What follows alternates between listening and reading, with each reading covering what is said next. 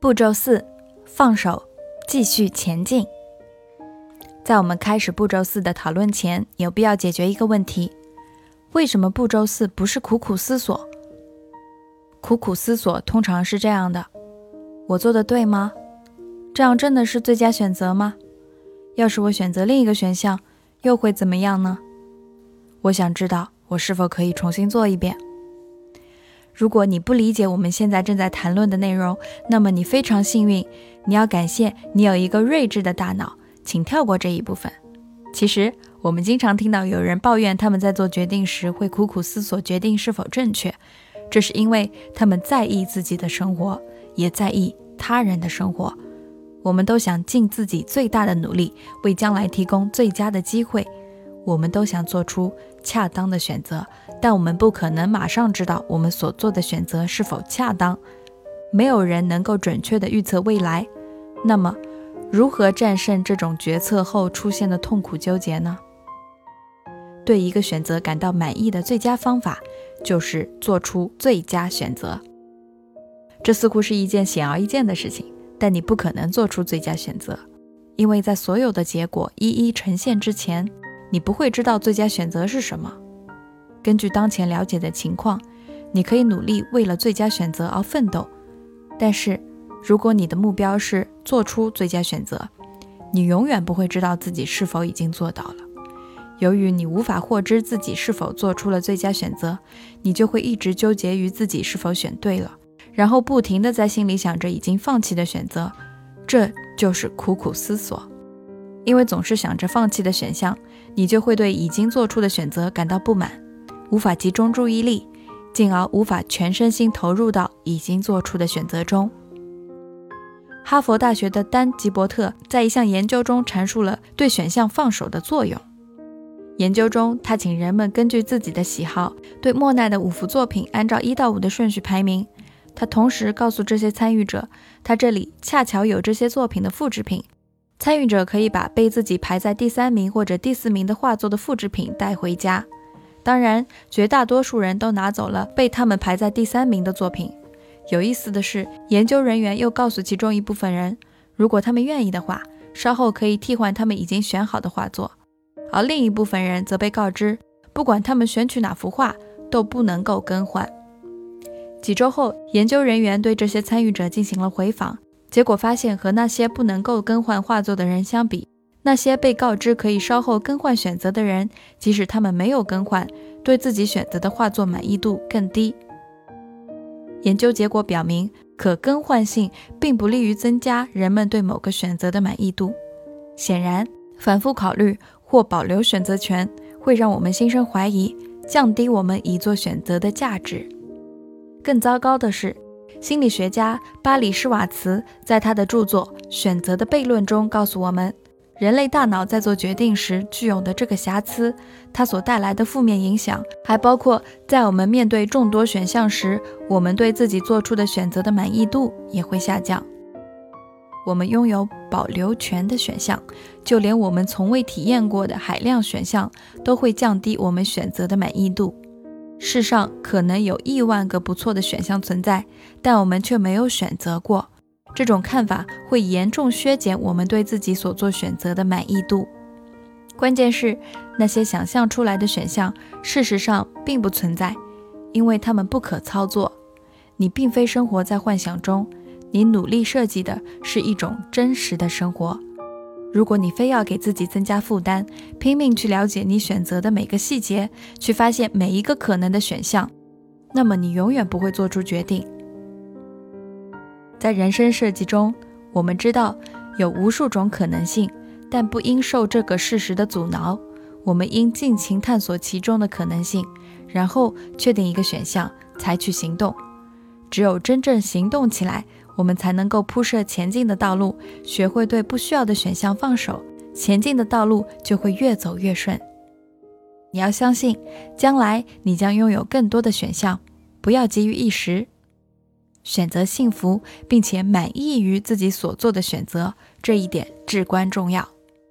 所以在心存疑虑时，请放手，继续前进，就是这么简单。我们不是让你假装自己不知道那些选项的存在，或者假装自己不会有任何发现。我们想表达的是，你拥有一条更明智的人生路，让你提高自己的能力，成功实现你的梦想，并且带给你幸福感和满足感。对自己好一点，对多余的选项放手，对列表进行精简，将其缩小到一个可支配的范围，最多五个选项，尽你所能做出最佳的选择，然后根据自己的时间和资源实现目标，打造自己的人生路。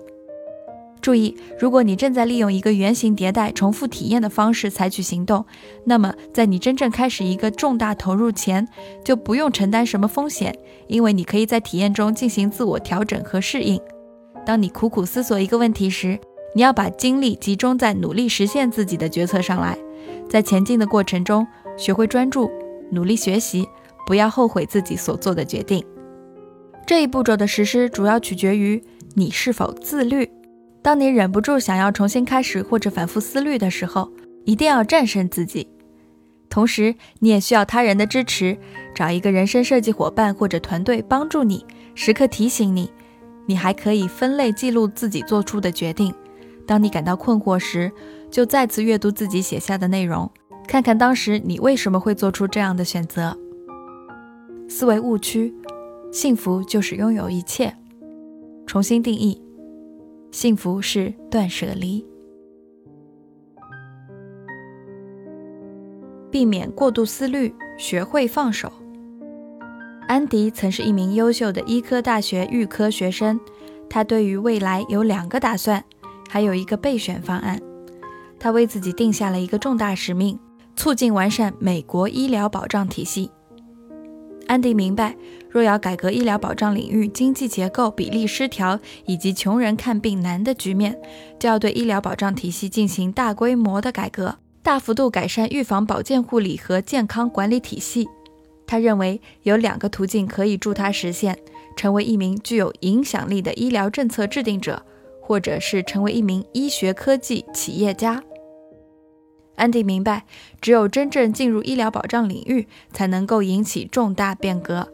关于医疗科技，他知道新科技能够带动行业改变，但医疗科技的发展取决于市场，而不是政策。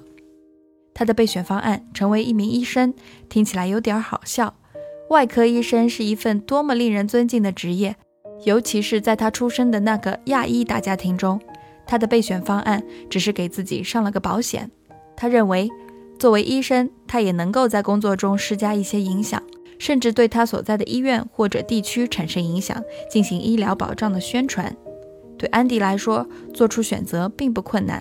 他坚定，制定政策是最具潜在影响力的，棘手的是如何实现这个目标。他是应该在大学毕业就读公共卫生的研究生，毕业后立刻就去华盛顿呢？还是先去医学院攻读医学博士，然后再攻读公共卫生的研究生呢？安迪知道，在医学领域，医学博士更具权威性。虽然在他看来，获得医学博士学位并不意味着能够成为一名出色的政策制定者，但是他仍愿意花十年左右的时间拿到博士学位。获得博士学位需要四年时间，获得执业医师资格还需要先担任四到六年的住院医师。这对安迪来说是个艰难的决定，十年后才开始真正投身到事业中去，时间太长了。安迪十分纠结，他不停地思考，最终也没有决定如何选择。他一遍又一遍地思考，然后不断否定自己的想法。他觉得自己的大脑中似乎装进了一个仓鼠转轮，整晚都在不停地旋转，还能听见仓鼠的尖叫声。于是，安迪不再思考。他开始与各个选择神交，亲身体验每个选项。他发现医学院情境中的安迪比政策学院中的安迪感觉更好。在医生情境的体验中，安迪依然会焦虑，但是他会想：是的，十年是很长的一段时间，但我正在为实现改善医疗保障体系的目标而奋斗。我选择了这条路，就一定要尽一切努力做好准备，全力以赴。这十年依然会有很多问题存在，但我一定要坚持到底。我只有尽力而为，才能无愧于心。相反，当他体验政策制定者的决策时，就会想到没有医学博士学位，大家都不相信我，不接受我的建议，怎么办？这让安迪感觉糟透了。之后，他选择去读医学博士，准备用十年的时间成为一个合格的医生，这样才能够在将来成为一位更具公信力的政策制定者。那么，既然已经做出了选择，就算完事了，对不对？当然不是。接下来，安迪必须执行第四个步骤：放手，继续前进。安迪很快就意识到，我们为什么给步骤四这个名字了。放手的关键在于继续前进。单纯放手是一件十分艰难的事情，有人会说这不可能。举例来说，现在请你在心里任意想象，但不能想一匹蓝色的马。不管你怎么做，你都不能去想一匹蓝色的马。在接下来的六十秒，在接下来的六十秒内，请不要想象一匹蓝色的马。好了，你做的怎么样呢？如果你和其他人一样，那么你会发现大脑中全是蓝色的马。这就是让你放手时会产生的问题，越刻意不去想什么，就越是想个不停。因此，放手的关键在于专注于某件事，而不是远离某件事。对于浪费人生十年光阴的担心和焦虑，安迪是如何消除的呢？安迪意识到，要想摆脱困境，就必须先要认识它，并问问自己：我如何才能够成为一名医生？他发现进入医学院学习可谓一举两得。医学院的学生在住院实习的那几年，一直都是做临床治疗工作的。那么，哪个专业与医疗卫生的政策息息相关呢？哪个医学院和华盛顿的联系最紧密，并且附属有公共卫生的硕士项目呢？哪个提供医疗卫生服务的机构可以让他了解更多呢？是当地诊所还是大医院？小城镇还是大城市？在确定了医学院学习会带给他哪些好处，以及怎样才能够充分发挥医学院的优势后，他立刻就想出了办法。他卸除了思想上的包袱，学会了放手。根据医学院学生和住院医师的身份，安迪想出了很多和医疗卫生相关的原型对话方法和原型体验方法。可见，安迪是一名优秀的学员。人生设计师不会苦苦思索。他们不会幻想原本会如何，他们也不会不停地在脑海中转轮。人生设计师明白，无论怎样设计未来，这都是一种冒险，这也是选择幸福的方法。说实在的，还有其他选择吗？